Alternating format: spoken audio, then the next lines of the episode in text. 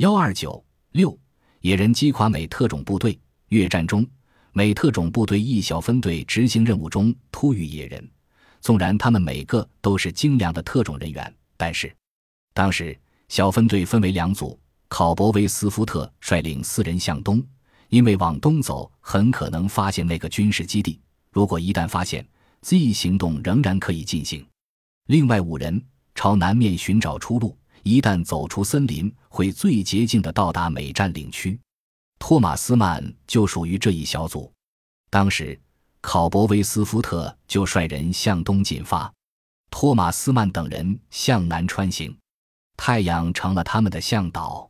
但是行走了三天，托马斯曼这个小组发现了一个惊人的事：这三天里，他们走了近三百里路程，而又回到了原来的地方。这个小组成的头基恩中尉立即决定向东走，因为考伯威斯福特并未返回，说明已走出该地段。假如和威斯福特相遇，便可一同去找到那个军事训练基地。这是唯一走出这个地段的办法，也可以一举两行。他们向东行至七十里地左右，突然发现，在一片乱石地上有一堆白骨。从旁边的破军装和枪械上，知道正是另一小组的成员。白骨周围有许多蚂蚁和不知名的小虫。基恩中尉断言是游击队或越共正规军所为。这位队员死后，就迅速的被野兽吃光了肌肉和内脏。大家认为基恩的话很有道理。事实已经证明，在这里有个危险地带。考伯威斯福特和另外三名队员或许也遭到不测，但他们尸骨也该在附近。基恩中尉下令做好随时应战的准备，由托马斯曼和另一队员开路搜索。一位叫卡纳的黑人队员和另一白人队员在最后跟随，基恩中尉居中策应。托马斯曼和另一队员刚好走到一株大树下，就听上面悉悉索索一阵急响。方才由于树枝树叶茂密，没有能仔细看清上面有什么东西。托马斯头也未抬，超声响之处就是一枪。另外那名队员闪身推开十多米远，举枪对准大树上。见附在树上的藤本植物微微动弹着，吉恩中尉赶上来询问情况，立即厉声责怪托马斯不明情况就胡乱开枪。就是这时，树上出现了喘息声，就像人所出的一样。接着吧嗒几声，从树上掉下几滴绿色液体。基恩中尉用粤语和俄语两次喝道：“是谁？快下来！”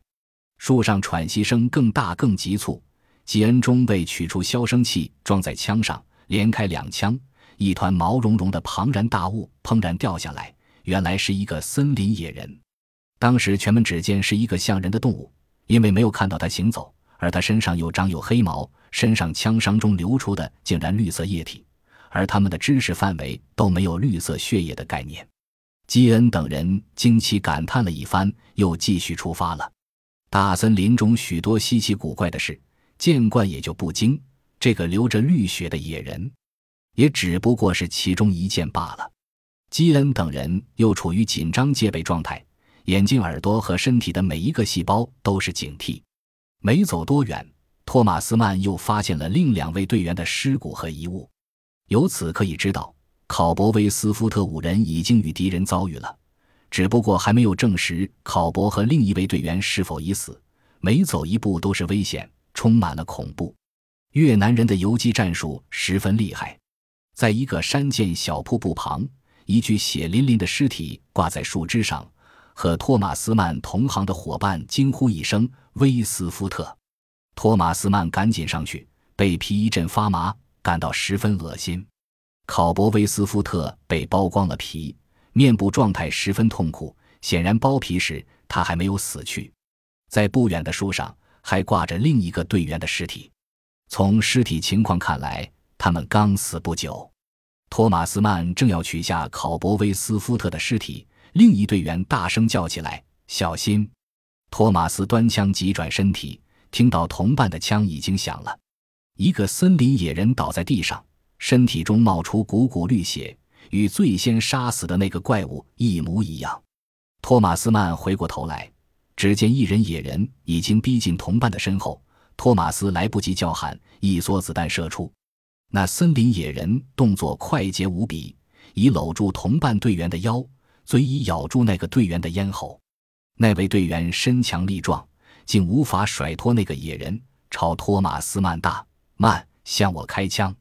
托马斯曼已明白，开枪让他们同归于尽才是唯一的出路。在这森林中，不知还有多少这种怪物，不能拖延时间。他举枪射击，见同伴和野人都已死去，才想起基恩中尉等人听见枪声这么久，却还未赶到，定是出了事。他急忙返回原路，却再也没有见到基恩中尉、黑人布纳和另一个队员。托马斯东走西窜，不辨地形。只是一个劲儿的跑，Z 行动小分队在几天之中，六个死去，三人失踪。这些人都是经过特殊训练的格斗搏击、暗杀、爆炸、攀越潜伏的专家，而考伯威斯福特更是一位了不起的英雄。如今却个个遭遇不测。托马斯曼这时才明白，最早发现的那位成为一堆白骨的队员和后来的考伯，都不是越共游击队杀死的，而是一群森林怪物。如今，他的敌人和恐怖来源不是游击队，而是森林野人。这群家伙流着绿色的血，披着散发，前额突出，鼻子扁平，却又说不出的凶残。